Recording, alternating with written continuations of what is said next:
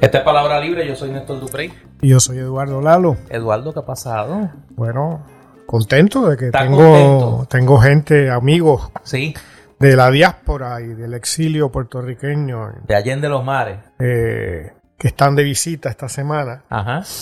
Y me alegra mucho. Y que son oyentes de Palabra Libre, de hecho, sea de paso, oyentes eh, fieles y, y, y así rigurosos, ¿no? Disciplinados de, de- de Palabra Libre. Así De los que estoy- si el sábado por la mañana no está temprano el podcast subido, pues eh, se molestan, se molestan, se y indignan, se indignan y se ponen nerviosos. y- Este, se y esas quejan de que, que con la cantidad de dinero que a nosotros Sí. se nos paga, los miles de dólares que ustedes ganan lo- grabando Palabra Libre. no- no- nosotros somos irresponsables. Sí, sí, sí. Dicho sea de paso, no ganamos un, Un centavo, ¿no? Bueno, porque, sí. porque no, porque tú sabes que las malas lenguas Ah, no, no, no, eh, acaban diciendo que bueno, no ganamos un Y de pesos. están siempre, siempre están prestas Sí, sí, sí. para sí, tirarse a la calle con alguna maledicencia. sí. Así Y entonces andan por ahí. están por ahí, lo estoy viendo y con mucha alegría. Oye, voy a comenzar. Este es el episodio 76 de Palabra Libre. Y quiero comenzar eh, enviándole un abrazo solidario a un querido amigo. Y lo hago porque es una de las personas más fieles en cuanto, no solo en la amistad, sino en la eh, escucha de este podcast. Y quiero decir algo que escribí en las redes sociales y, no quiero que pase desapercibido porque nosotros somos parte de un grupo de personas que, eh, con mucha razón, criticamos a la clase política su falta de valores, su falta de, de entereza moral. Y ha cruzado la otra orilla del misterio, como decía don Gilberto Concepción de Gracia. Una de las pocas personas que yo he conocido en el mundo político que realmente puedo decir y afirmar que en su paso por la política siempre mantuvo una nobleza de carácter y una honestidad eh, y compromiso con sus principios, como muy pocos yo he visto. Y me refiero a don Samuel Cepeda, legislador, representante a la Cámara por el Partido Popular eh, por muchos años, eh, el distrito de allá de, Río Grande. Eh, creo que cogió un pedazo de Fajardo también eh, y, algo de Loíza, si fallo, mis disculpas, pero la geografía del distrito, salvo Río Grande, no la tengo muy clara en mi memoria. Pero sí recuerdo a don Samuel como un hombre honesto, un caballero del mundo político, con una nobleza de espíritu y un compromiso con sus principios a toda prueba. Vaya a mi hermano Samuelito Cepeda y a la familia de don Samuel Cepeda un abrazo solidario. No quería comenzar el podcast sin hacerlo porque sería un mal agradecido. Samuel es de esos amigos que siempre están y que siempre están en las buenas, en las malas, en las regulares y en las peores. Y a Samuel como, como quise a su padre y lo quiero a él y a su familia porque son gente noble, gente buena. Vaya mi abrazo solidario en un momento que sé que es muy difícil eh, de la partida de don Samuel Cepeda. Eh, hoy, esta semana, ¿Qué Eh, esta semana, Néstor? esta semana, este fin de semana, anda por ahí Ricardo Rosselló. No, Sí, no señor. me diga. Sí, señor, anda por ahí. Regresó. Está dejando una estela inmundicia. No, bueno, llegó con toda su claque. Eh, anda por ahí. Que son como cuántos, tres, cuatro. No, pero él tiene su corillo. Tiene su corillo y como ahora algunos medios se han dedicado a la rehabilitación Ah, sí. de los personeros del chat de los Sí. brothers, pues que ahora faltaba que Crea TV. si ya, si ya se habían rehabilitado los 40 ladrones, faltaba Alibaba. Sí, no faltaba más. Había que rehabilitar a Alibaba. Al jefe de la tribu había que rehabilitarlo también. Bueno, en Crea TV sale este, Alejandro y Rivera Chat sí, y eso, sí, ¿no? sí, pero, pero, pero ese, ese es otra, de eso vamos a hablar Ajá. ahorita. Pero, pero a lo que me refiero es esta llegada de Ricardo Rosselló, que llega en medio de la convención del PNP, que es este fin de semana. El Oye, PNP ni- digo, el convención no tienen asamblea general. Ni enterado estaba. No, no, pues tienen asamblea de- general el domingo eh, para aprobar su nuevo reglamento. Ese prohombre del- de las instituciones políticas, Carmelo Ríos, que es el secretario general del PNP, sí, señor. Ah. Sí. Eh, Alfabetizado él. es el que está a cargo, es el que está a cargo de ese, proceso, de ese proceso. Por eso está Y alfabetizado. parece que la atracción de taquilla de, de la Asamblea General del PNP El Ricky. podría ser la presencia de Ricardo Rosselló. La verdad que los puertorriqueños somos un pueblo noble. Y somos un Yo pueblo pensaría que otro, otro con una paciencia infinita. Eh, y esta semana, lamentablemente, este podcast va a estar lleno de ejemplos de esa paciencia infinita de este pueblo. ¿Cómo es posible? Y lo pregunto así, como quien no quiere la cosa. ¿Cómo es posible que Ricardo Rosselló regrese a Puerto Rico después de pasar el país la vergüenza de que este hombre fue el primer gobernador que tiene que renunciar por el bochorno que su gestión representaba para este país, que hizo que este país se lanzara a la calle a exigirle la renuncia. ¿Cómo es posible que este hombre se, re- se le reciba en este país y se le provee escolta policiaca? El tiempo que va a estar aquí, ¿a qué? ¿A qué? Que- Sí. déjame terminar para que no me dé un heart attack. Y que entonces los mismos que le pidieron la renuncia a voz en cuello, comenzando por la comisionada residente, hoy lo reciban como un héroe que vuelve a su patria. Pero ¿y a dónde puede llegar aquí la hipocresía y, el, y, la falta de- de pudor en la cara de la gente? Ese es el primero de los que vamos a hablar hoy. ¿Cómo es posible que aquí se permita que este malandrín regrese a Puerto Rico, le dan escolta policíaca y lo reciben como héroe, los mismos que lo votaron de Fortaleza y lo hicieron irse al exilio allá en Estados Unidos? Lo que pasa, Néstor, que tienes toda la razón de indignarte, pero usas un, una persona del verbo que quizás no es la adecuada. Este, Ilustra. eh, ese nosotros del que estabas hablando es mucha gente. No es que el pueblo puertorriqueño recibe a Ricardo Rosselló y le paga una escolta y lo recibe como un héroe y se le olvida lo que hizo.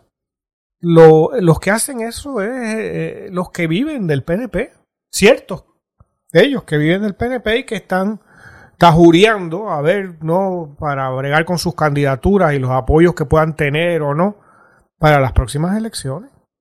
Eh, ¿Por qué tiene escolta? Porque gobierna el PNP. No, me corrijo, porque gobierna el bipartidismo. Porque si estuviera aquí el que fue eh, candidato en las pasadas elecciones de por el Partido Popular, que no me acuerdo, el que era alcalde de Isabela o algo Charlie así. Delgado, Charlie Delgado. el hombre de allá que se fue por el risco. Eh, Bueno, ese. Literal y figurativamente. Sí, pues ese. Sí. Ese que, que no creó memoria alguna en mi cerebro. No, no, no, no, Eh, no, estés tan, no estés tan- Sé que escribió, no cantes victoria. sé que escribió muchos libros el, Sí, año pasado, la medio de la campaña. Hoy vuelve y quiere volver. Está por ahí. Eh, pues está Sí, sí, sí, sí. en busca del tiempo perdido. En busca de lectura que hay, Dios. Eh, Sigue, sigue. Pues si hubiera estado él o cualquier otro del Partido Popular, tendría escolta. Porque hay esa connivencia entre esos dos, esas dos agrupaciones, entre el PNP y el Partido Popular, para que funcione Castalandia, para que funcione el sistema que los ha representado por décadas y que los ha hecho vivir bien, sin tener mérito para ello. Eh, o sea que eh, la indignación está, debe ser con el PNP y con el gobierno de ese partido hoy. Ya en, creo que en dos episodios, hace dos episodios yo traía las, el costo de las eh, escoltas y calculábamos ¿no? que las escoltas de Pedro Rosselló, del padre de este, eh, desde el 2000 hasta el presente eran como cerca de 8 millones de dólares le habían costado al pueblo de Puerto Rico. Ese fue el cómputo que hicimos aquí, la, Eh, la unidad de investigación económica de palabra libre. este, que sea más, sea menos, sigue siendo altísimo. Y vimos las de Ricardo Rosselló, que eran, no me acuerdo, pero eran más de 100 mil dólares por lo menos. Este, la de Alejandro García Padilla era de, García Padilla era de las más altas. Este, etcétera. Eso es el bipartidismo. No es el pueblo de Puerto Rico.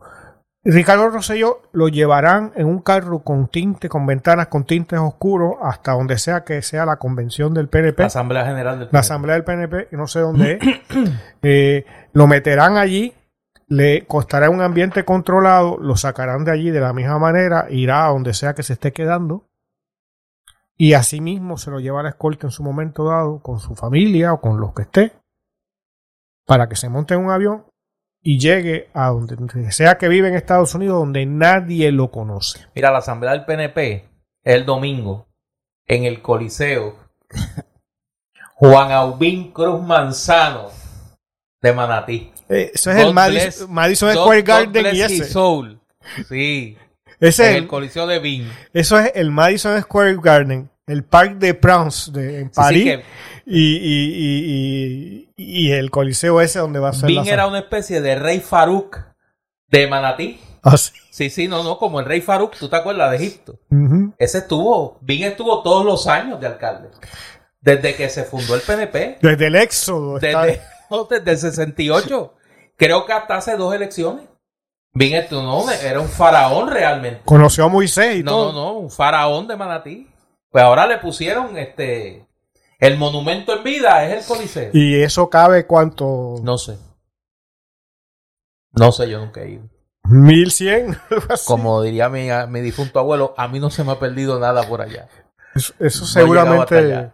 En fin, fíjate que nuevamente ese bipartidismo hasta hace décadas que no puede llenar un espacio eh, que no sea escogido especialmente para que no parezca vacío.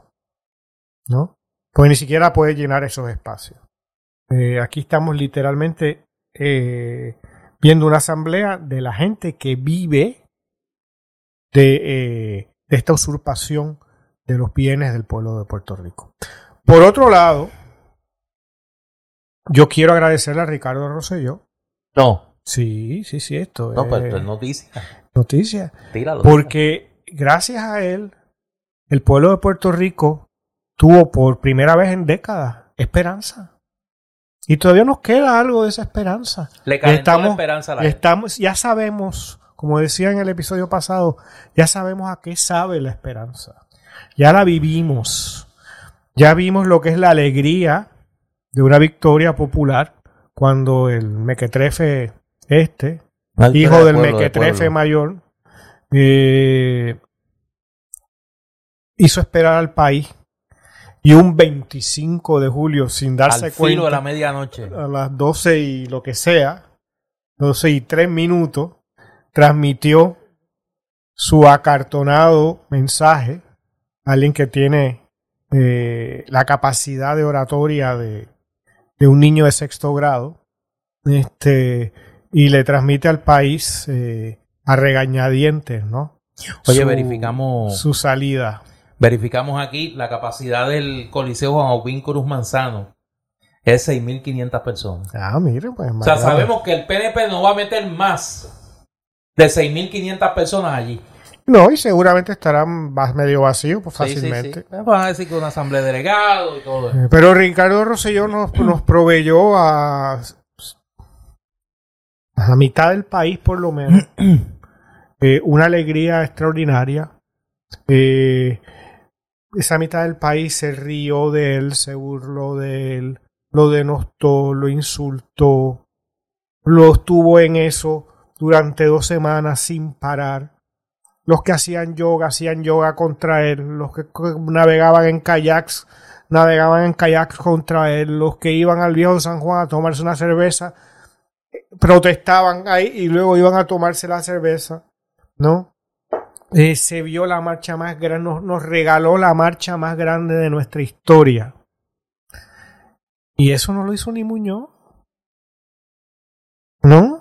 O sea que es un, es un enorme contribuidor a la debacle del bipartidismo. Y yo, y yo creo que suma, Eduardo, en esa misma línea que tú vas, le suma un problema al PNP.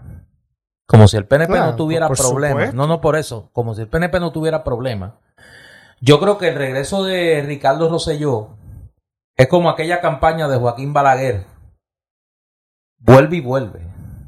O sea, Rosselló vuelve y vuelve. Y Rosselló está abriendo su nicho dentro del PNP para intentar retornar a la papeleta del PNP en el 2024. Auguro yo como candidato a comisionado residente. Ahora, no, no te rías.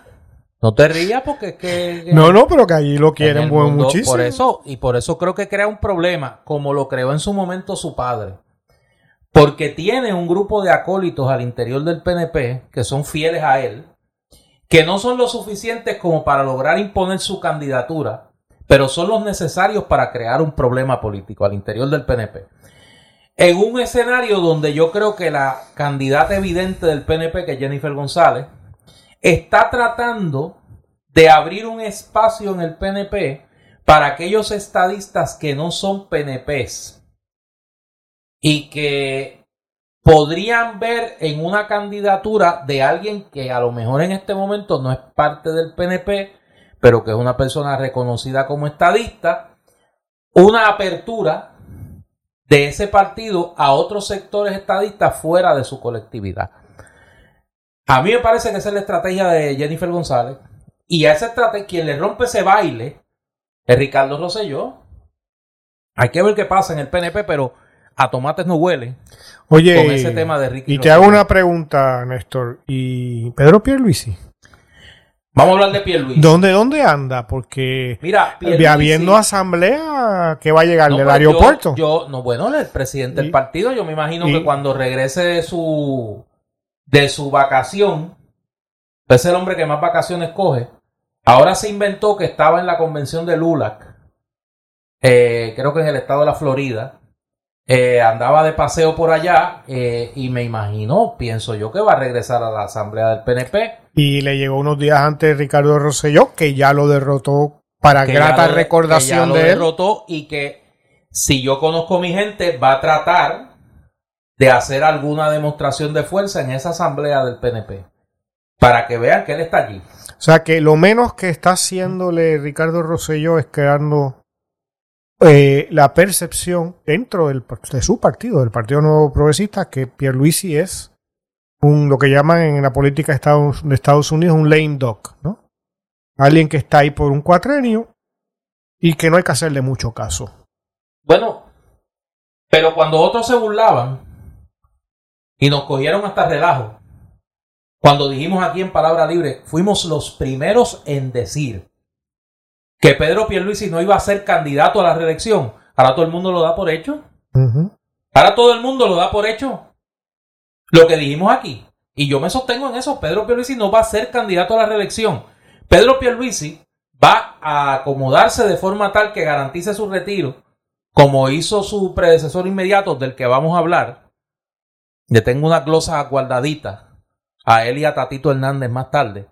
Eh, y una vez él deje cuadrado su retiro, claro, no lo puede decir ahora, porque los negocios que están cuadrando, para que hablemos, mire, a la concreta, la empresa que se ha montado en torno a la rama ejecutiva del gobierno de Puerto Rico, encabezada por el gobernador, con la colaboración entusiasta de su hermana, Cari Pierluisi, que insisto, no es funcionaria pública y tiene acceso a información privilegiada del gobierno de Puerto Rico. Su esposo, el licenciado Andrés Guillermán. El hijo y la nuera del gobernador. Entre todos ellos han montado una empresa familiar, un negocio de familia bajo el manto del gobierno de Puerto Rico. Y son esa gente las que ahora no podrían decir que Pedro Pierluisi no es candidato a la reelección porque perdería toda efectividad política. Pero veremos el 2023. Cuando ya los negocios estén terminados, cuando ya las cuentas de banco estén gorditas, cuando ya el plan, el 401k a costa del pueblo de Puerto Rico, ya esté suscrito y Pedro Pierluisi tenga asegurada su vejez y su hermana tenga asegurada su vejez y su familia y su hijo y su nuera. La opulencia. En la opulencia, claro está. Cuenta que vamos a pagar las y los puertorriqueños. Pero yo hago este cuento familiar porque las analogías en la historia son increíbles. yo recordaba un merengue de la época del jefe, el general Rafael Leonidas Trujillo y Molina, que también convirtió la República Dominicana en una empresa familiar. De sus hermanos, de sus hijos, de sus hijas particularmente, de su nuero, de su yerno, Porfirio Rubirosa. ¿Y usted sabe cómo se llamaba? ¿Cómo decía aquella estrofa del, del merengue? La nueva era. Trujillo el predestinado que nos dio la nueva era.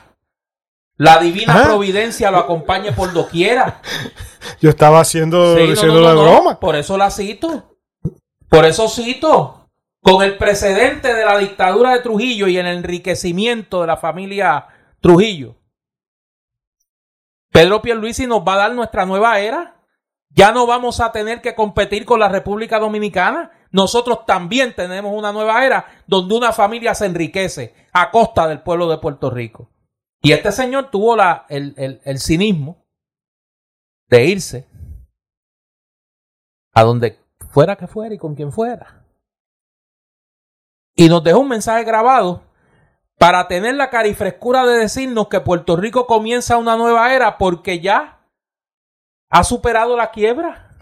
Y cuando la nueva era es que comenzamos a pagar. O sea, ¿cómo la celebración No, no, va a ser? Y ahora, y, el- y entonces la fiesta, el fin de fiesta de la quiebra, fue combinarse con Tatito Hernández.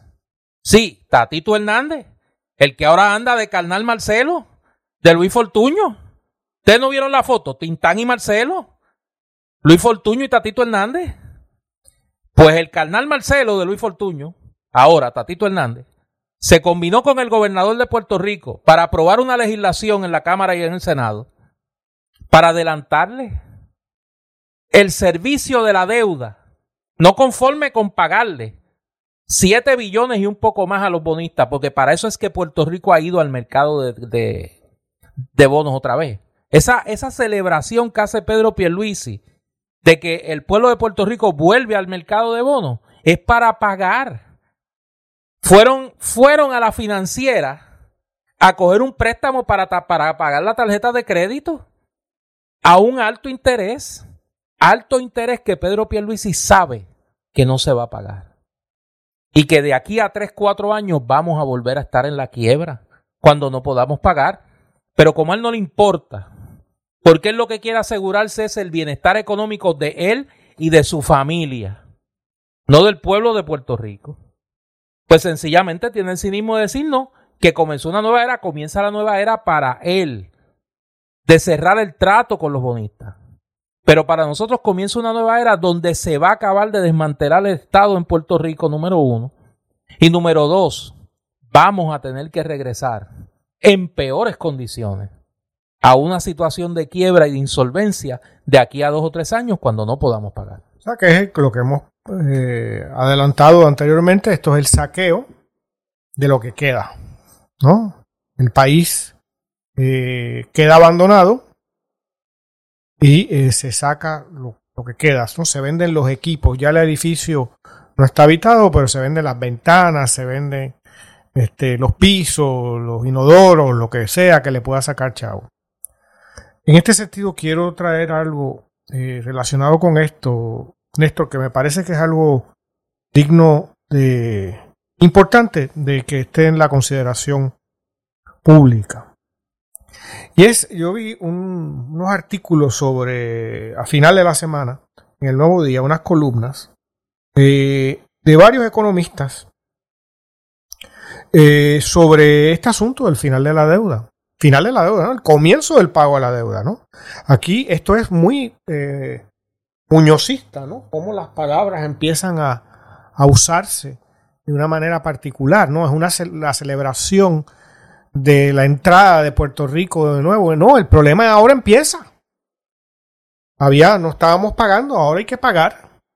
Y lo que tú acabas de describir, que es un proceso económico, una serie de decisiones económicas que son malas y que fueron justamente ese tipo de decisiones las que llevaron a la quiebra del país. Quiebra que, lo reitero, de muchos millares de, mi- de millones de dólares Y sin embargo, no vemos la obra en ningún sitio. Porque no vemos los sistemas educativos, sanitarios, de transportación, el tren que le da la vuelta a la isla, el, el, puente sobre el mar hasta Vieques y de, y de, Vieques otro a Culebra y de allí otro a San John o lo que fuera. Nada de eso. Nada de eso existe. Es más, lo que vemos es un país eh, cada vez más eh, arruinado, arruinado literalmente. Vivimos entre ruinas. Solo hace falta abrir los ojos en cualquier zona urbana puertorriqueña. Pues uno de esas, vi algunos de esas columnas y por ejemplo, quisiera mencionar una de Juan Lara, que se titula Vislumbrando el regreso de Puerto Rico a los mercados de crédito. Juan Lara es un economista reconocido, de gran trayectoria, profesor en la universidad. Yo lo he conocido. Parece una persona correcta, eh, ¿no? Pero me llama mucho la atención su columna. Eh, porque me parece que hay una tendencia, sobre todo en ese tipo de profesional, que en algunas ocasiones, no sé si es el caso de Juan Lara, eh, así que no estoy acusándolo de nada, pero que tiene tendencia a, tener eh, contratos con los gobiernos y los gobiernos de Puerto Rico son del bipartidismo. Hasta eh, ahora. Hasta ahora. Hasta el 2024. Y me llama poderosamente la atención en la columna de Juan Lara, pues como se dice popularmente, todo el mundo está de acuerdo con el Día de las Madres. Está bueno, pues, de, de, de, cosas que todo el mundo podría suscribir, ¿no? Que hay que cuadrar el presupuesto, de que se actuó de manera eh, inadecuada con respecto a, las decisiones económicas que se tomaron y que trajeron a la situación de la deuda. Y esto se presenta como un análisis, pero es que no hay análisis. En ningún momento de, ese, de esa columna de Juan Lara se menciona el bipartidismo. Es como si la Inmaculada Concepción nos hubiera llevado a la deuda. ¿No? Como si hubiera sido un, un espíritu del bosque. ¿No? Que pasó por ahí y, nos hizo un daño. ¿no? Eh, hay un pasaje de la columna que le cito, la dice, la nueva deuda de Puerto Rico tiene que ser compatible con nuestra capacidad económica y, sobre todo, tiene que ser un instrumento eficaz de desarrollo económico. No me diga. ¿No? Y el Día de las Madres también. Lo celebramos, y el de los padres, y el de los hermanos, y el de los primos, y el de los amigos. ¿No? Eh, el problema es que la deuda la trajo el bipartidismo y la trajo un uso de una clase política del Estado con sus adláteres, es decir, con todos sus contratistas y asociados, inversionistas políticos de aquí y de fuera, para acaparar riqueza en detrimento del pueblo puertorriqueño. El que no se mencione, por eso es que se tiene que hablar de economía política, hubo tal ciencia en, en el siglo XIX, porque la economía no es química. O sea, no ocurre entre reacciones químicas y elementos y cosas de esas. Ocurre entre gente, entre estructuras de poder sociales e históricas. Y, y me parece que esto eh, es, crea como una especie de cortina de humo del análisis. En ese mismo plano, quiero traer como contraste un artículo de el economista José Caraballo Cueto, a quien no conozco. Yo lo conozco muy serio, un economista muy serio, un eh, académico muy serio. Eh, que he escuchado muchas veces en la radio y que le he leído en otras ocasiones. Y eh, su columna se titula Lecciones de la quiebra de Puerto Rico. Quiero, igual que hice con Lara, citar párrafo de, de la columna de, de Caraballo Cueto y dice, no creer todo lo que dije perdón, no creer todo lo que dice el oficialismo. Una de las pérdidas que ocurren en las crisis de deuda es la, es la pérdida de la verdad. Por ejemplo, la Junta de Control Fiscal dijo que era posible recortar los bonos sin recortar las pensiones y no era cierto. Ahora dice que la deuda se redujo en 80%, 80%, cuando el recorte realmente fue cercano al 45%.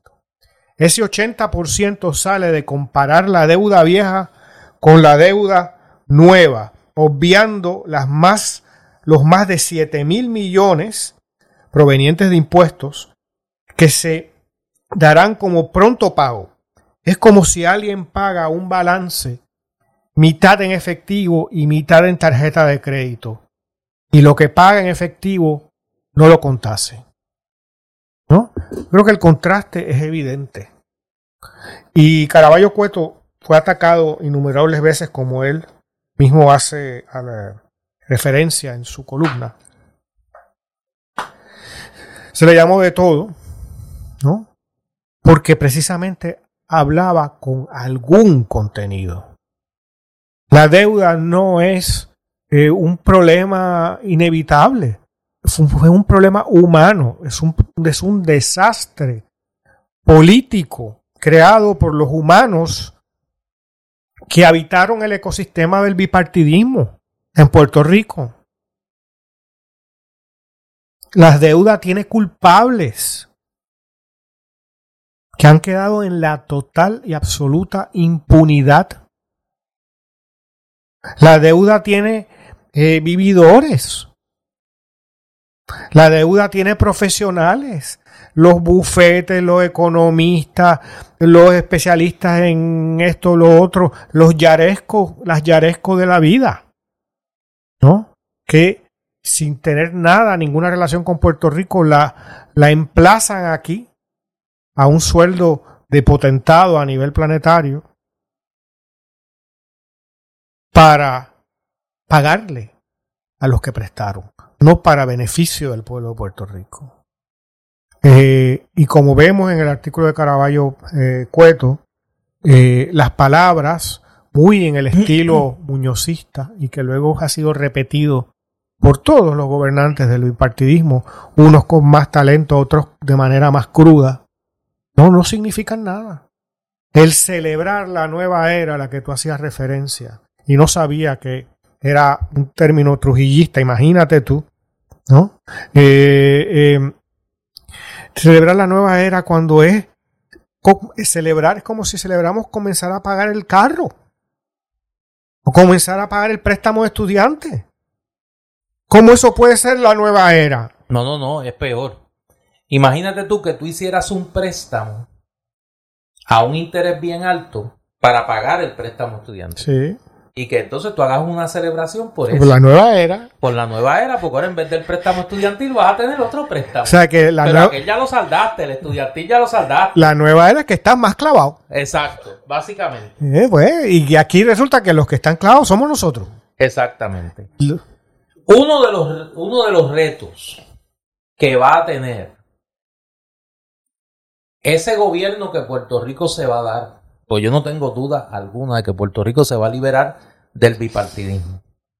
Y a ese gobierno que venga, libre de las taras y de las cadenas de la corrupción, del inversionismo político y del entreguismo que tiene el bipartidismo, uno de los principales retos que va a tener es cómo enfrentar el nuevo endeudamiento del gobierno de Puerto Rico con menos recursos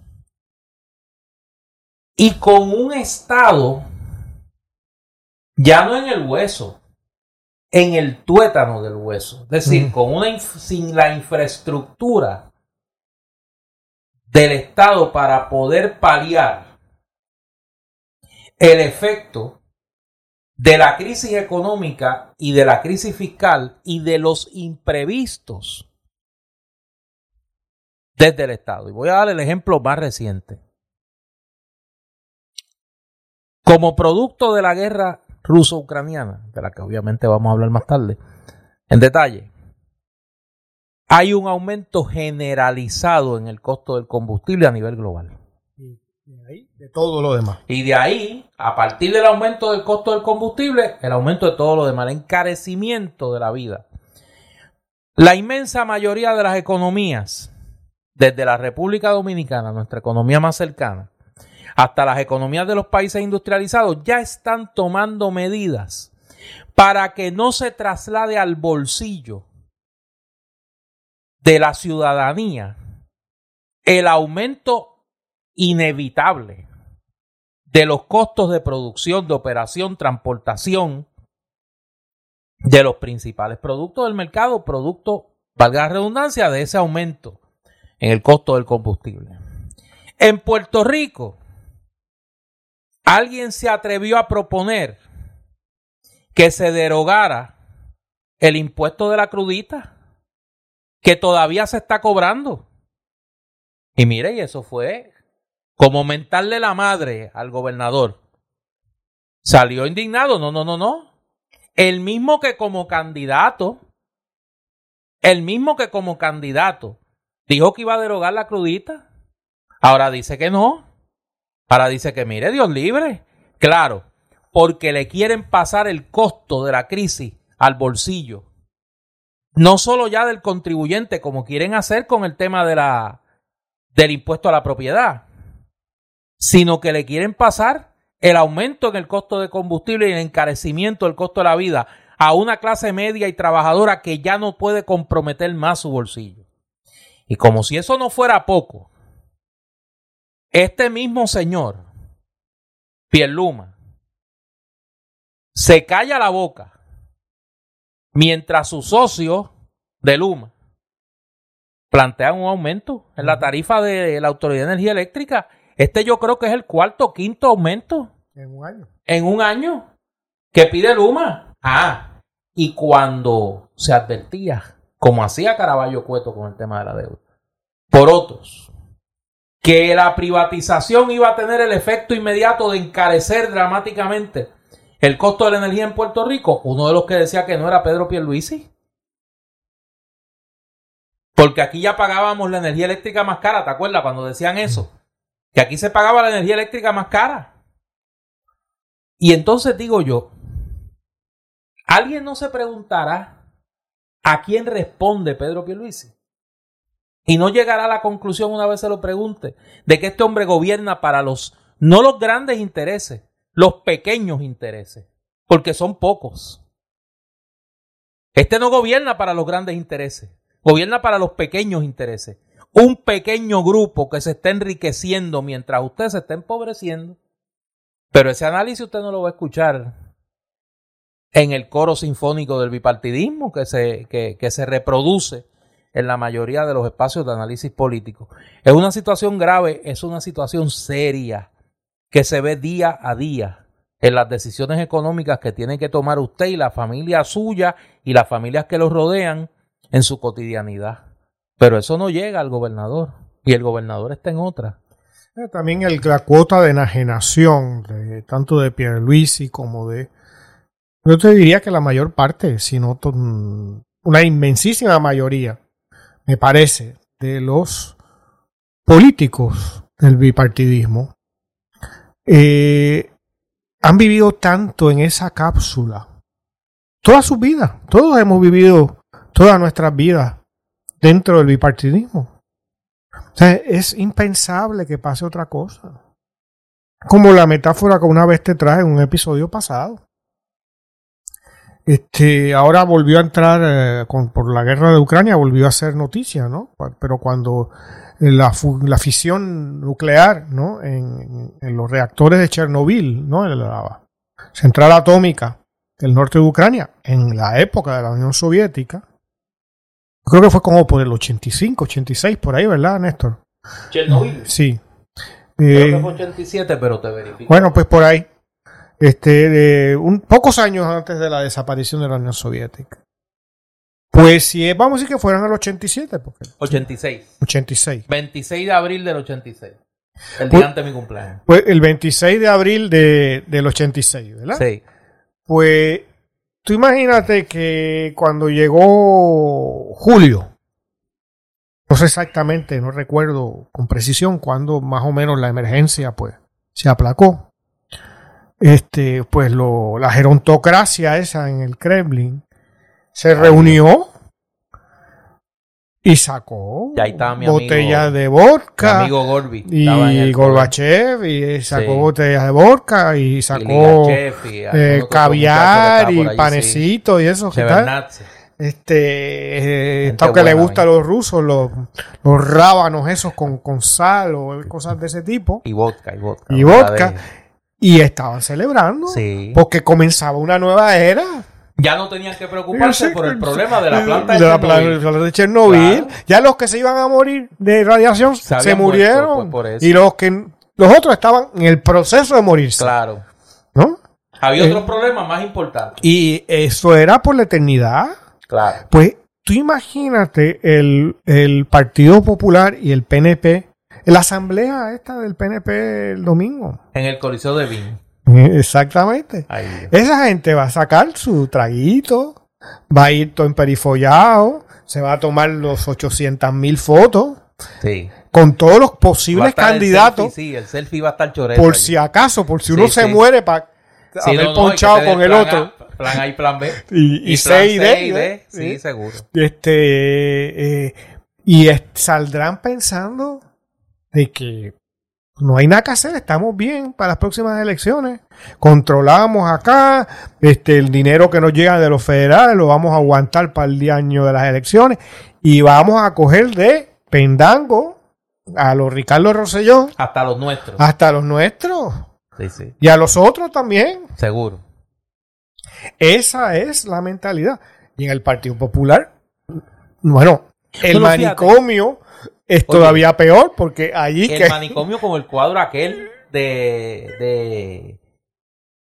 ¿Tú no has visto ese cuadro? Un cuadro No. sobre de la política en la década del 30. no, no lo he visto. Sí, sí, sí, pues el, el Partido Popular anda en esa.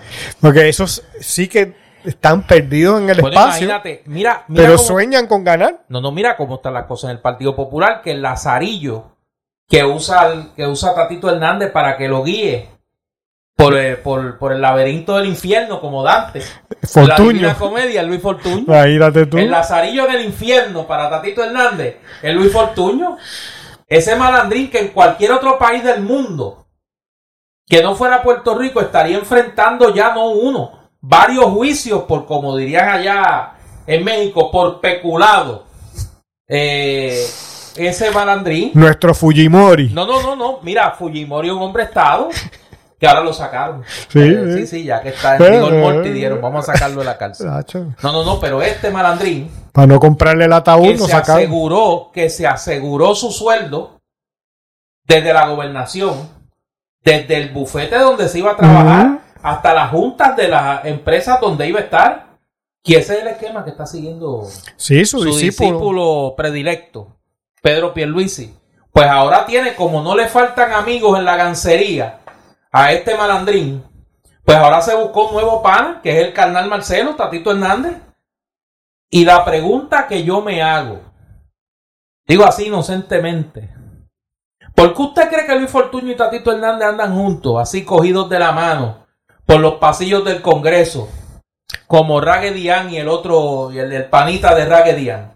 ¿Será porque buscan la impunidad? ¿O no será que responden al mismo, a los mismos clientes?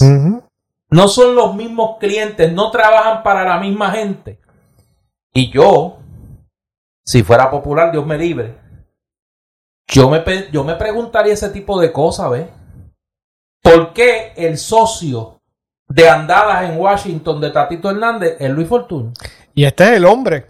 Y, Y a el- lo mejor no, este es el líder. El, el- no, Mire, no, le- el hombre, el hombre. No, no, el hombre, porque El hombre, líder está allá en el Senado. El micro baby. Eh, sí. A lo mejor encuentra, fíjese, le voy a dar una pista. Le voy a dar un la como en desafiando a los genios. Mire, eso tiene que ver con CRIM. Eso tiene que ver con CRIM. El tema, eso que estamos buscando, como decía Mr. Blue, tiene que ver con el CRIM. Y es la manteca. Sí, y ve, mire, y manteca. Y entonces sigue sumando y va a encontrar por qué Fortuño y Tatito andan este, cogidos de la mano. Pero esas son las preguntas. El Partido Popular no se hace esas preguntas porque se ha convertido en un partido satélite del PNP. Porque el Partido Popular está en el Kremlin en, en- en julio de 1986 compartiendo panecitos con caviar y Ay, vasitos de vodka No con el PNP. Con el Kremlin que me da este sentimiento. Eh, Tú sabes que eso es, una, eh, eh, es un tema que me produce una Sí, yo sé que te produce particular. sensibilidad, pero Los veo, mira, los veo así en la Plaza Roja, así, este, con sus sombreritos, todo. estos están así. Ay, están Dios. pensando de que eh, con tal de que tú le proveas salchichón al pueblo una vez al mes, Sí, sí. tú estás bien en tu dacha. Y aquí, con tal de que tú le proveas, que le llegue, porque ni siquiera le puedes proveer, que le llegue cupones al 70% del país y becas perla, los que estudian y lo que sea. Y si viene el huracán, que FEMA a echarle la culpa y que sea esa la que trae los tordos eternos. Con eso seguimos en la Plaza Roja. Todo lo. Es más, ya ni celebran eh, aquí. No, no, ya no hay Porque es que no, de no, no, le, no le vendría a nadie. Celebran intramuros. Exacto. Exacto. en Castalandia, ahí en. Bueno, el PNP se va a hacer su asamblea en un sitio que caben 6.000 personas. Ujú. Imagínate tú. Mira, vamos a coger un aire porque si no a mí bregar con la ciénaga tanto, tanto rato me da estrés. Vamos a algo más, más constructivo, que es la oferta cultural que tiene el Candil este fin de semana. Que de hecho, déjame aprovechar, porque esto... Oye, estamos en San No, Juan no, ya. no, pero, o sea, oiga, no me lea la mente. Eh, Porque esto salpica al Candil. eh. Esto salpica al Candil. Queremos darle la bienvenida a todas las personas que a partir de este sábado nos escuchan en el área metropolitana. Llegamos a la radio en el área metro. WPAB, Radio 550 en Ponce, que transmite Palabra Libre, ahora se escucha en el área metropolitana. A Y través- transmite dos veces palabra libre. Sí, eh, a través de eh, ECO 93.1 FM. Te busca en su cuadrante FM 93.1 va a escuchar a WPAB en Ponce. Y además de la gran oferta radial y de análisis político que tiene WPAB, pues tiene la palabra libre. Los sábados a las 7 de la mañana y a las 10 de la mañana. Eh, así que aquellos que nos preguntaban, pero es que yo lo quiero oír por radio. Pues mire, ahora nos puede oír por radio en el área metropolitana los sábados a las 7 o a las 10 de la mañana en ECO 93.1 FM. Además de, eh, como todos los sábados, en WPAB Radio 550 en Ponce. Y por eh, eh, Y podcast. en, nuestra- y en eh, nuestra todas las plataformas Plataforma. de podcast y en nuestra página de eh, palabralibrepr.com, nuestra página de Facebook Palabra Libre PR y en nuestra cuenta de Twitter Palabra Libre PR. Pues en cuanto al candil, este fin de semana, el sábado, mira, esta está buena. Esta es, parece eh, autobiográfico mío. El libro bipolar de Michael A. Velázquez Seda. que tú dijiste el libro popular. No, no, bipolar. ah, bipolar. ah, bipolar. De Michael eh, Velázquez Seda. Se pasean en esa bipolaridad que anuncia el título entre la esperanza y el desasosiego, entre la duda y la certeza. Mira, eso es autobiográfico. Eh, entre la muerte y la plenitud del amor, entre el abismo y el milagro. En esa travesía sorpresiva y colorida, estos personajes abren su espacio vivencial y emocional para hacernos testigos de la bipolaridad de la vida misma. Mira, yo me voy a buscar ahí. Tiene que haber un capítulo que tenga que ver conmigo ahí.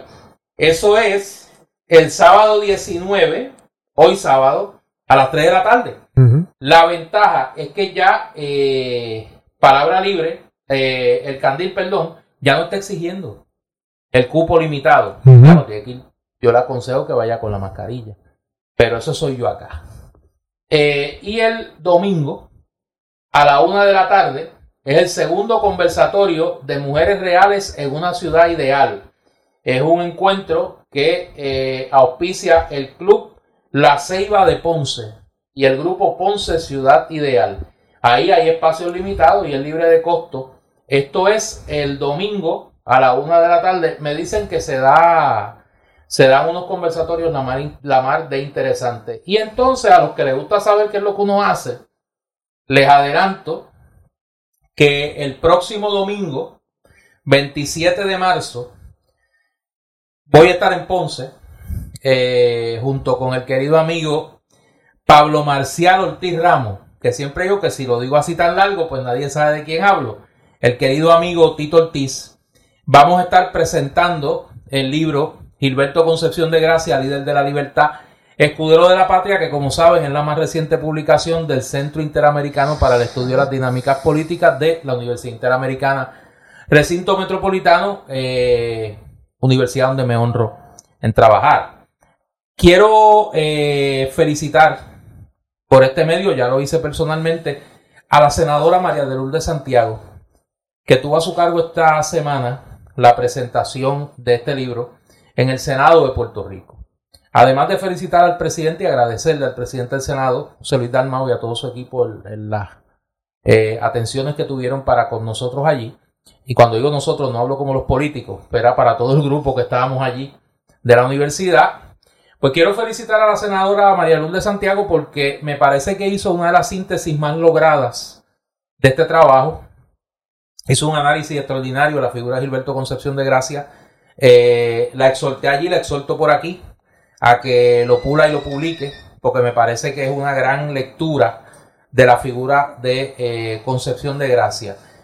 El domingo se presenta, el domingo 27 se va a presentar en Ponce, lo vamos a presentar Tito eh, y yo.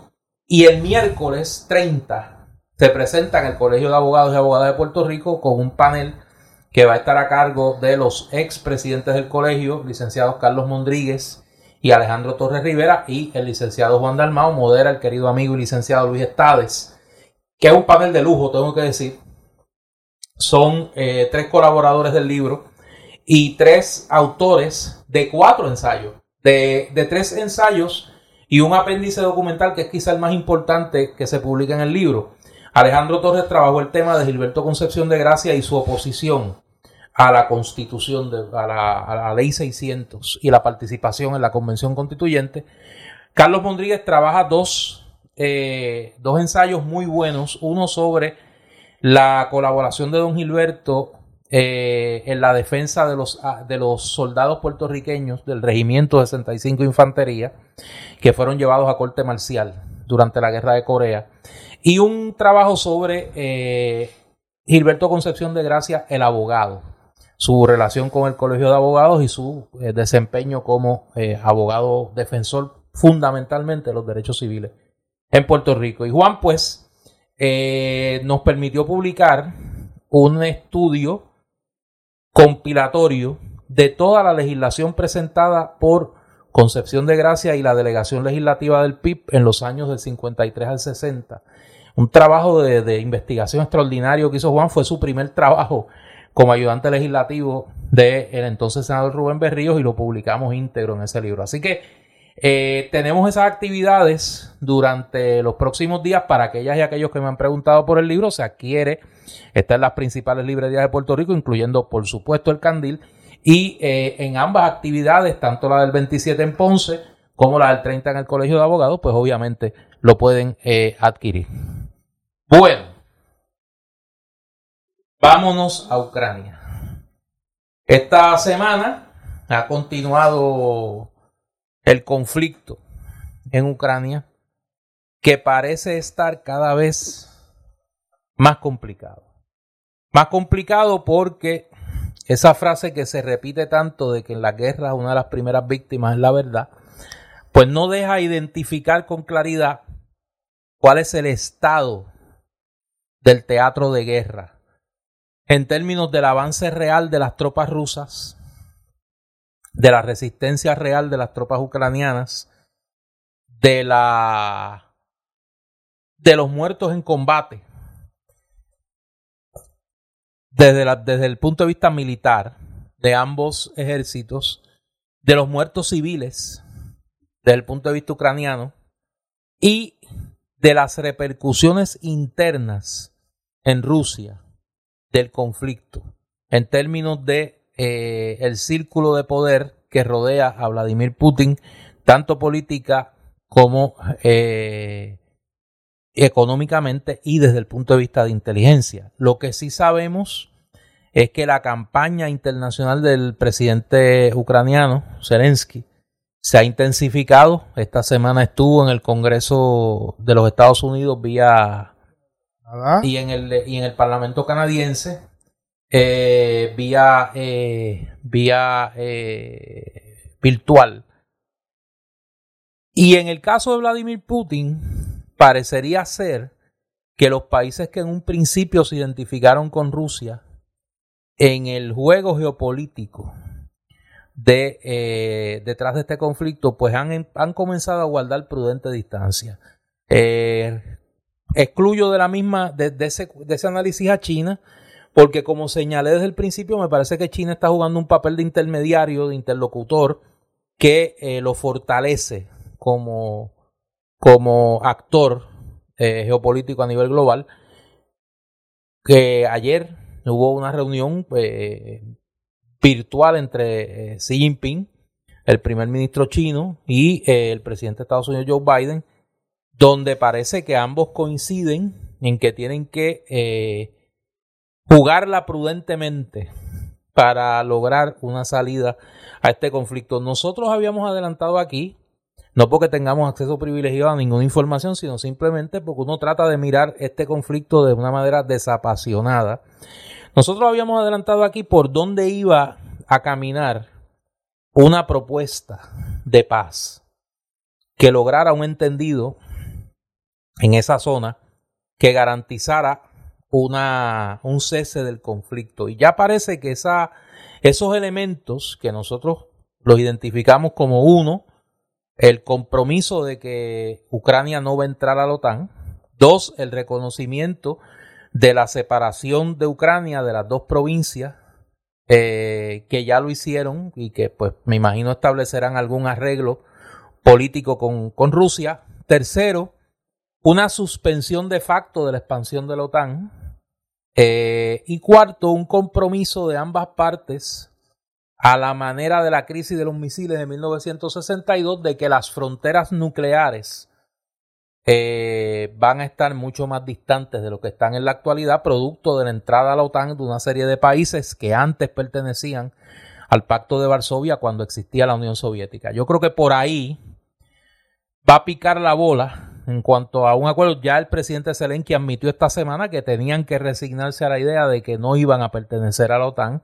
Y el presidente de Estados Unidos muy prudentemente dijo que ese reconocimiento no era una derrota, sino un reconocimiento de la realidad. Y esa expresión a mí me dio a entender de que lo que uno ha leído y lo que uno ha escuchado de personas que obviamente saben más que yo, tienen más información que yo y que yo no tengo ningún problema en reconocer que sí lo tienen, no tengo eh, aspiraciones todológicas, gracias a Dios, pues yo creo que por ahí anda eh, la potencial salida diplomática a esto con el descuento que podemos y debemos darle del deterioro quizá a nivel interno de Rusia de eh, la imagen y la figura política de Vladimir Putin, cosa que pues obviamente por las distorsiones de lado a lado, tanto los panegíricos del lado ruso como la denostación desde el lado occidental, impiden tener un cuadro claro de qué es lo que realmente está pasando allí por la ausencia de medios independientes en Rusia y por la inquina mediática que desde Occidente se respira contra Putin. Eh, sí, Néstor, eh, yo creo que describes muy bien la situación y, de la manera, eso es lo que puede pasar eh, hacia el futuro inmediato, pero hablemos quizás ahora, conversemos un poco del presente. Y lo que llama la atención es que estamos ya en la entrada a la tercera semana de la guerra quizás en los planes originales del ejército ruso y de su presidente Vladimir Putin, la guerra no debió durar una semana. A lo mejor la contemplaban en, mucho menos de eso, en, tres, cuatro días. Eh, prepararon no todo el teatro, ¿no? En el sentido eh, casi histriónico, ¿no? De crear estas masas de equipamientos militares y y de, equipamiento militar y de militares, eh, más de 100.000 aparentemente rodeando ¿no? a Ucrania. Fueron preparando ¿no? el acontecimiento, se rumoraba de que ah, no van a entrar, esto, lo otro, lo hicieron. Y para sorpresa de los rusos, de la opinión internacional, de la inteligencia de muchos países y quizás hasta de los propios ucranianos, han resistido. Eh, y yo creo que la situación ahora, ya entrada la tercera semana, eh, ha cambiado radicalmente para ambas partes. Lo que parecía una derrota inminente para Ucrania no se ha dado. Es más, yo creo que ya nadie en este momento piensa que Ucrania va a ser derrotada de manera total, es decir, como se llegó a pensar en, al, comienzo, que toda iba a ser ocupada por Rusia, que el gobierno iba a huir apresuradamente, que se iba a nombrar a un títere, algún gobernante títere, que Rusia iba a controlar las cosas y que Rusia iba a salir fortalecida y quizás con ambiciones de meterle el diente a, Moldavia o alguna otra eh, república demasiado cercana a Europa. Bueno, demasiado cercana, son parte de Europa, pero digamos a Europa en términos de, la OTAN, ¿no? Geopolíticamente, Geopolíticamente hablando. Entonces, ya eso ya no es así. Y de la misma manera, Rusia, y particularmente Putin, está en una situación totalmente distinta. Si Putin tiene tiempo en este, este periodo para hacer algún tipo de introspección, un hombre que ya tiene 70 años, ¿no? Eh, debe estar diciendo yo he estropeado el resto de mi vida. Porque podía quedarse más o menos tranquilito, no iba a cambiar gran cosa. Todos los años de corrupción y de eh, sacar fondos de donde no se deben y recibir prebendas ¿no? de los oligarcas, ya tenía casi terminado su palacio de 250 millones de dólares, se dice, que supuestamente es el de él, que está por allí, por, por, creo que por el sur de Rusia. Eh, ya tú sabes, totalmente aislado, protegido por los militares, etcétera, tenía la vida asegurada.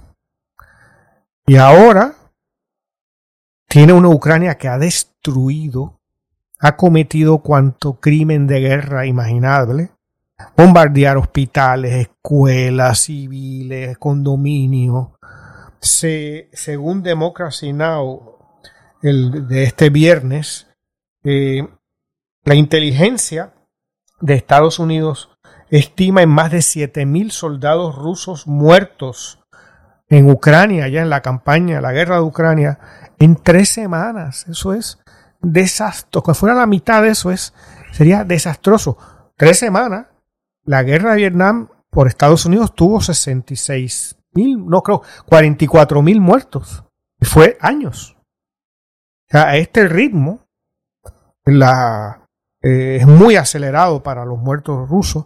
Aparentemente las pérdidas de equipamiento militar de todo tipo de tanquetas, tanques, de armas, aviones, etcétera, es enorme. No han podido tomar una ciudad importante todavía. Eh, hay situaciones como en el este, del sureste de Ucrania, ¿no? La ciudad de Mariupol, que ha sido aparentemente, según los servicios noticiosos franceses destruida en un 80%. Ya hay, según se informaba ayer viernes, 3.2 millones de refugiados ucranianos fuera de Ucrania. Hoy veía, hoy, hoy veía que en Polonia solamente ya se registran 2 millones de refugiados ucranianos. con las consecuencias, vamos a decir, sociales política, todo eso, pero las consecuencias humanitarias. Tú mencionas el caso de Mariupol y quería, tú que eres escritor, a mí se me antoja que Mariupol va a ser el equivalente Stalingrado a Stalingrado de esta guerra. Y que leeremos sobre ella, sobre la destrucción, sobre el drama humano de esta destrucción, sobre y voy a usar una palabra que no me gusta usar porque aquí se ha abusado tanto de ella aquí en Puerto Rico, la resiliencia de los habitantes de Mariupol y el ejemplo que le han dado a la humanidad en este momento. Eh, las imágenes, las pocas imágenes que se han podido obtener de allí, presentan un cuadro de destrucción eh, lejano en el recuerdo. Tenemos que irnos a la Segunda Guerra Mundial y quizás al drama de la guerra de Irak. Eh, Siria. Y el drama sirio. Que es causado por Rusia también. Para, para ver niveles de destrucción como este. La pregunta, Néstor, ahora, dado esa, esa situación que acabo de describir, eh, que en apenas tres semanas, oye, eso es a millón de refugiados por semana, ¿no? Siete mil muertos, es a, a, aproximadamente, ¿cuánto? Dos mil y pico semanales. Más o menos. Eh, es una cosa bárbara. No hablemos de los muertos ucranianos, que no sabemos, por al menos yo no sé qué, estadísticas, qué números se dan al respecto, pero tienen que ser miles. Eh, la pregunta es ahora, ¿qué pasa? Porque, ¿qué va a hacer Putin? ¿Hacer otros Mariupol? ¿Hacer de Kiev un Mariupol?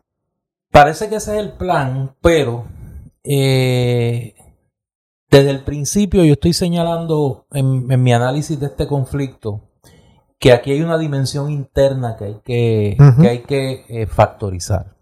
Que no es solamente el diseño geopolítico de Putin, la restauración del imperio ruso, como alguna gente plantea, la vuelta a las zonas de influencia de la época post-Yalta. Eh, que aquí hay una, aquí hay un efecto interno y que hay una causa interna de esta movida de Vladimir Putin en un momento donde la oposición rusa parecía avanzar a pesar de la represión. Y la pregunta que muchos se hacen al mirar lo que está pasando es cuánto esto está afectando de verdad a Vladimir Putin dentro de Rusia. ¿Eh? Y a mí me parece que ahí podríamos tener un freno o un llamado a la, a la cordura, eh, producto del deterioro a nivel interno. Eh, ayer el periódico El New York Times publicaba, y repito, y esto se lo digo a mis estudiantes y lo digo aquí, hay que tomar con pinzas eh, las informaciones que salen en uno u otro lado. en la medida que se restringe el espacio a los medios independientes, la información que sale es una información que está, tiene su nivel de sesgo. Y los medios de uno u otro lado van a darle el color que le convenga a sus simpatías en el conflicto. Pero eh, varios medios, entre comillas occidentales, señalan que aparentemente dos oficiales de inteligencia del más alto nivel del gobierno de Putin han sido colocados bajo arresto domiciliario.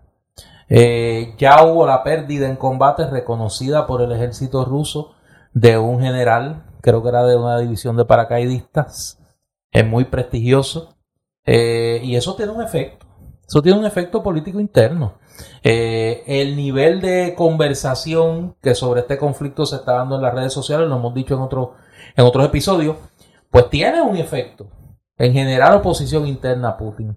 Y hay que ver cuánto eso ha deteriorado la imagen de Putin. Al contrario, a contrario censo, para que no salgan rápido los old timers de la Guerra Fría, a decir que es que uno aquí repite la, la propaganda de Occidente, como, como dicen. Putin acaba de celebrar una concentración en el antiguo estadio Lenin. El antiguo estadio olímpico. Mira, digo, si me da esta emoción de los viejos tiempos. Eh, en el estadio olímpico celebrando el aniversario de la conquista, de la reconquista de Crimea. Y aquello estaba lleno. De aquello se veía la gente entusiasta. Digo, tenían un look así medio kimilsunesco. Me daban eh, este. Eh, ese es el Castalandia. Por eso, me, da, me daban un tinte tipo Corea del Norte. De todo ese país, la gente tiene que ser bien feliz. Tú no lo has visto que en las manifestaciones todo el mundo sale riéndose. Las muchachas salen así bailando como si estuvieran en, en Alicia en el País de las Maravillas. Eh, todo el mundo contento y feliz. Una cosa así como la asamblea del PNP. Que no hay problema, tú sabes. Que es el mundo perfecto, todo el mundo tiene contrato, todo el mundo está en la nómina, este, todos felices. Pues algo así. Y uno no sabe, en el caso de Putin, si eso es real. No, lo que eh, pasa pero tiene que tener apoyo, tiene en Rusia. Sí, lo tiene, pero el punto de hacer, si seguimos la lógica que tú estableces aquí desde el primer momento, eh, de esa lógica interna en Rusia. La lógica de la invasión sería la siguiente, me imagino yo, Néstor, tú me comentas. Entramos ahí, esto se resuelve rápido, con mínimas bajas. Rapidito. Y, Yo sal- creo que ese era el plan. y salgo más fuerte. Exacto. Yo de pronto, fíjate Y que agito la bandera, y agito la nadie- bandera del nacionalismo y con ya eso la nadie, tres semanas después, nadie habla de la nueva Guerra Fría No. y de la nueva superpotencia No. rusa. Todo lo contrario, ha mostrado los pies de barro, que tiene pies de barro, eh, que, que un ejército mucho menor le está haciendo el frente y no le ha permitido avanzar como debería. Lo que ha ocurrido ahora lo hace más débil. Sí. Por lo tanto, no tiene lógica alguna. Ante el mundo y antes dentro de Rusia, porque si hay todos estos miles de soldados muertos, van a llegar esos ataúdes. Van a llegar a, a padres que van a haber perdido sus hijos, eh, gente que habrá perdido sus hermanos, eh, sus, pues, sus esposos, sus esposas, lo que sea. ¿No? Eh, la imagen de Rusia en el mundo es atroz. Que bombardear hospitales es terrible. ¿No? Eh, has destruido Ucrania y la vas a destruir mucho más. A veces que te quedas como a ocuparla. Tienes que reconstruirla. Y a la misma vez, la economía rusa, rusa sufriendo tremendamente debido a las sanciones que le ponen por todas partes. ¿Y de dónde va a sacar para la reconstrucción ucraniana? No, eh, los recursos. Así que estamos, francamente, ante una encrucijada donde Putin se ha puesto a él y a su país, su régimen, en una situación sumamente negativa. Al punto de que ya se está hablando ¿no? de una solución diplomática, más que digamos hace una semana, y una situación, una, una solución diplomática que, que, que a nadie va a satisfacer, pero tratar de parar a lo mejor el conflicto y buscar una salida más o menos digna para las partes. ¿No?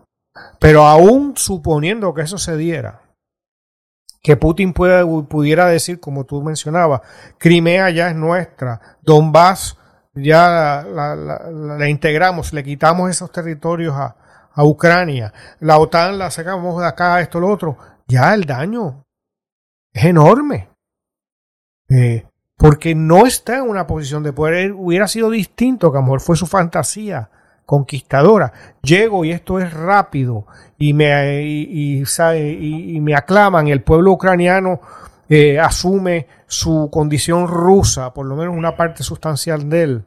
Eh, Que yo creo que esa era la premisa de la que partía Claro. Putin, de Y- que iba a haber un respaldo interno en Ucrania a su intervención militar. Y hay rusoparlantes que no necesariamente son rusos, son ucranianos de lengua y cultura rusa, que es lo que está probando ser muchos de ellos. Porque que es lo que alguna gente aquí, claro, si tú quieres entender un conflicto tan complejo como este, eh, pues en 5 o 10 minutos y tratar de explicarlo entonces en 5 minutos, pues tienes problemas, ¿no? Y alguna gente al tratar de entender este conflicto, pues ha, ha confundido la seña en términos de la relación cultural de Ucrania y Rusia. Y nosotros desde el primer día estamos explicando eso. Eso no necesariamente se traduce en una simpatía con la invasión rusa. Y estamos hablando de gente que lo primero que colocan en la conversación es, mire, mi papá, mi abuelo peleó en la Segunda Guerra por la Unión Soviética y derrotaron a los nazis. Eh, y en ese sentido, pues, eh, y, las narrativas no son tan, tan blanquinegras y preguntándose como esas las personas, poner alguna gente. preguntándose esas personas si nosotros peleamos contra los nazis y sacamos a los nazis de aquí, ¿por qué nos hacen los rusos lo que nos hicieron los nazis? ¿Por qué nos bombardean? Exacto. ¿No? Por- Oye, que no quiere decir para, para, para contestar una pregunta de la propaganda que no hayan neonazis en Ucrania, Sí, claro. que los hay, pero neonazis hay en París. Y neonazis ahora mismo hay una muchacha falangista que no la dejaron entrar. Eh, Falangista española. española. No, no, la, ella anda en su. Ella siempre anda en perifollá con la camisa. ¿Y no la dejaron entrar a dónde? Creo que fue Italia. Ah. A Italia, que no está, pues tú sabes, que es la cuna allí del Duce. Eh, ¿Sabes? Néstor realmente no merece el. el- no, pero lo- a lo que quiero decir, eh, lo que quiero decir, que el argumento este, ah, en Alemania, fue que no la dejaron entrar. Porque llegó, es media carifresca, tú sabes, llegó con eh, uniformada y con un ejemplar del Main Kampf. Entonces se creía que le iban a llevar al, al- al salón de embajadores en el aeropuerto de Berlín y le iban a recibir allí este con bombo y platillo. Lo que quiero decir con esto es que el argumento de que hay, ex- de que hay neonazis en Ucrania, pues los hay. Pero de eso a decir que Ucrania es un estado controlado por los neonazis, que eso justifica una invasión, oiga, suave, suave, porque esa no es la realidad. Eh, eh, y de igual manera, eh, los que repiten por ahí, y estoy, para alguna gente dirá, pero ¿por qué Néstor se mete en esto? Oiga, porque esas son, esos son los disparates que uno escucha diariamente. ¿Quiere que se lo diga así en lenguaje coloquial? Esos De son pla, los dispar- lenguaje de pla. Eh, Sí, esos son los disparates que uno escucha diariamente. Es como todavía la gente que sigue diciendo, bendito sea Dios, Vladimir Putin no es comunista. El gobierno de Vladimir Putin no es comunista. Rusia tiene una economía de mercado. Tan de mercado es que igual que en Puerto Rico, la controla un grupo de oligarcas. Que son- Igual que en Puerto Rico la controla, la economía la controla un grupo de oligarcas. Unos foráneos y otros locales. En Rusia la ventaja que tiene es que los oligarcas que controlan la economía rusa son de allí. Son de son un equipo de nativos, de nativos rusos. Eh, una economía capitalista, un régimen entre comillas parlamentario, con un gobernante autocrático como el que más, pero que va a elecciones. Digo, se la roba y mete presa a la oposición y al que no le da el, el, el este con gusto que él le reparte a la oposición, que le, le, le quema la cara y después lo mata, ¿no? Este, eh, pero además de eso, pues mire, es una economía capitalista. Bueno, el hecho que, que de verdad es chocante, ¿no? Ver a. Tengo gente que me escribe todos los días tres y cuatro mensajes iluminándome, mandándome artículos, ¿no? Para que, para que no sea víctima de la del imperialismo yanqui, una cosa así. Eh, nada más hay que decir, el, pala- la casita que Putin estaba haciendo, lleva haciéndose años, ¿no? Eh, y, y todo su nivel de lujo. Solo hay que ver lo Y la muchacha, la muchacha. ¿Eh? Tiene una muchacha que... la- desde lo, la ropa, los relojes, eh, el ambiente del Kremlin, eh, el- sus, los lugares a donde vacaciona, etcétera, etcétera. Estamos hablando de alguien que no es eh, alguien que está luchando por, por beneficiar a los pobres del mundo. No, ¿Entiendes? Es todo lo contrario, es, es un zar. ¿No? es un zar. es alguien que vive en los, en los espacios del zar. ¿No? Porque tampoco la comparación con Stalin es muy correcta. Es muy correcta. Se distancia mucho de... Para empezar, Stalin no era hombre de lujos y de, y de apego a lo económico. ¿no? Putin sí lo es. Putin sí lo es. Eh, yo creo que estamos en un momento complicado de ese conflicto. Eh, apenas se conocen los detalles de la conversación de Xi Jinping y Joe Biden, que creo que es más importante lo que mucha gente quiere escribir. Me parece que allí se pudo haber discutido, por lo que uno lee, parece que Estados Unidos hizo, lo único, lo poco que ha dicho es que ha hecho unas advertencias de que pues China no se mande ayudando No, a- que aparentemente alertó que si China se mete, va a haber va a haber consecuencias. consecuencias Y. China eh, dio a conocer que le había eh, señalado a Estados Unidos que ambos países tenían el deber de ser garantes de la paz eh, y que había que buscar una salida al conflicto. Vamos a ver, en el medio de esas dos expresiones públicas, tiene que haber mucho que no sabemos y que en los próximos días vamos a conocer y que podría darnos pistas del papel que tanto China como Turquía como Israel están jugando eh, para eh, abrir, eh, mantener abierta la vía diplomática para encontrar una salida a este conflicto. Así que vamos a ver. Ah, yo leía, mira, hay un dato que creo que es significativo con respecto a la posible relación de China y Rusia en, relación a la guerra de Ucrania. China, ya tú sabes, es la primera o segunda economía del mundo. Rusia es la décima. Lo único que exporta Rusia, eh, que le produce gran riqueza, es hidrocarburo. ¿No? Eh, es una economía muy diferente, sí, y exportará muchísimas otras cosas, ¿no? Entre otras trigo y, y, eh, abonos y todo eso, es de los mayores productores del mundo y eso presenta unos problemas ahora muy serios, consecuencias de la guerra de Ucrania, de, suplir de alimentos ¿no? a muchas partes del mundo, que parece que se anuncian hambrunas ¿no?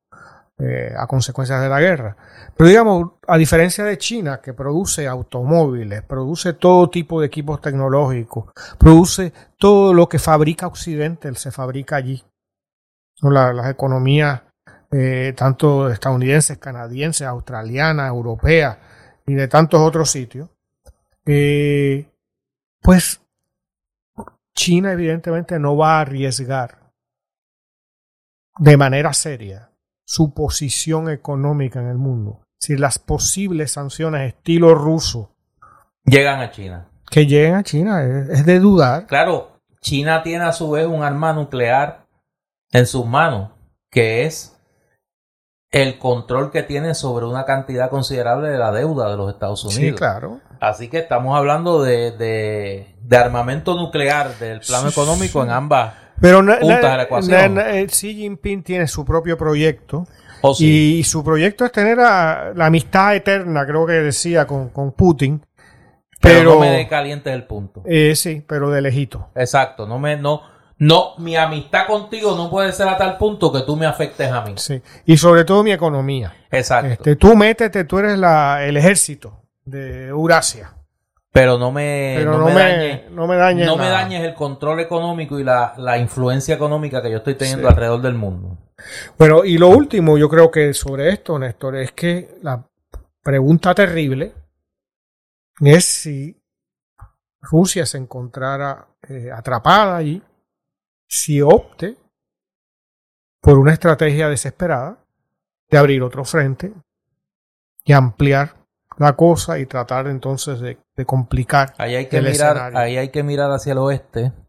La frontera, yo lo señalo aquí, la frontera eh, de Polonia, de Polonia y Ucrania, que se puede convertir en una zona donde se extiende el conflicto y ahí, ahí sí estamos hablando de palabras mayores. Sí, esperemos que no lleguemos a eso, pero, pero es muy triste ya la imagen que nos, que nos crea la guerra, un, ciudades destruidas, millones, literalmente, más de 3 millones de refugiados, eh, miles de muertos, una generación por lo menos de reconstrucción eh, en el escenario, sea cual sea el que finalmente se produzca en esta posguerra ucraniana. Nuestras generaciones no están acostumbradas a un conflicto de esta naturaleza con dimensión global. Y yo creo que un poco hay que comenzar a acostumbrarse a la triste y cruda realidad de una guerra que no es un conflicto de 72 horas como aparentemente eh, se planteaba el liderato político y militar ruso. Así que vamos a ver. Mira, antes de, irnos por este episodio, este próximo lunes en las noticias de Tele 11 comienza una serie investigativa eh, por parte de la periodista Tatiana Ortiz que se llama Intocables, el negocio de ser cabildero. Trata sobre eh, los gastos en cabildeo de la Cámara de Representantes de Puerto Rico y quiero agradecerle tanto a, Tatiana como a eh, el equipo de dirección de las noticias de Tele 11 la invitación. Yo soy, los que me conocen soy bastante reacio a aparecer en televisión y más en estos tiempos. Pero acepté porque creo que es un trabajo muy profesional el que se ha hecho, una investigación como las que hacen falta en el país y más sobre un tema donde mientras por un lado se les recortan millones de dólares, eh, eh, miles de dólares a las minorías legislativas que les impide trabajar. En la Cámara de Representantes la Cámara gasta eh, ese mismo dinero y mucho más en gastos de cabildeo que no tienen ningún efecto real en adelantar los intereses del pueblo de Puerto Rico. Así que a partir del lunes en las noticias de Tele 11 a las 4 de la tarde eh, comienza esta serie sobre intocables, el negocio de ser cabildero. Yo soy Néstor Duprey. Y yo soy Eduardo Lalo. Esta es Palabra Libre y nosotros regresamos en una semana. Recuerde que ahora nos puede escuchar por WPAB 550 en Ponce y la región suroeste y en el área metropolitana en ECO 93.1 FM.